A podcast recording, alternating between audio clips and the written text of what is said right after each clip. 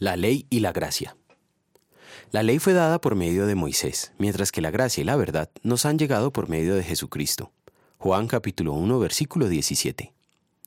Dios es justo y santo, no tolera la maldad, ama lo bueno y odia lo malo.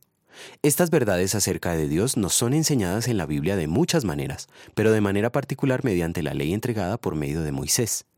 La ley que Moisés recibió abarca tres aspectos, 1. Lo relacionado con la nación de Israel, la ley civil. 2. Lo relacionado con la religión hebrea, la ley ceremonial.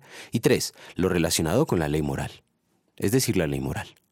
Solo este último aspecto, la ley moral, es la exigencia y voluntad de Dios para todo ser humano de todo tiempo y lugar. La ley moral fue primeramente escrita en el corazón de todo ser humano.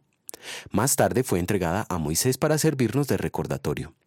El resumen de esa ley son los diez mandamientos escritos en tablas de piedra. La ley moral solo puede mostrarnos nuestra condición pecaminosa. No sirve para cambiarnos.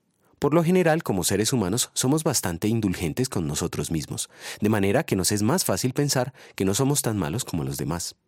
Por eso Dios dio nuevamente su ley por medio de Moisés. Lo hizo para mostrarnos como por un espejo que somos igual de pecadores que los demás. Cuando tratamos de vivir en obediencia a la ley moral, descubrimos que dentro de nosotros obra un poder que nos dificulta eficazmente obrar bien y nos impulsa hacia lo malo. Pero además de la ley, Dios ha revelado su gracia. Por causa de esa gracia, Cristo vino para salvarnos.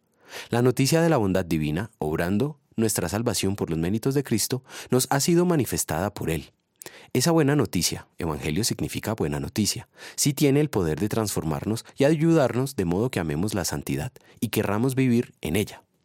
La gracia nos dice que a pesar de que solo merecemos el infierno, Dios en Cristo nos da libre entrada al cielo, declarándonos justos al atribuirnos gratuitamente los méritos de Cristo, su obediencia perfecta a la ley moral y su muerte expiatoria en la cruz.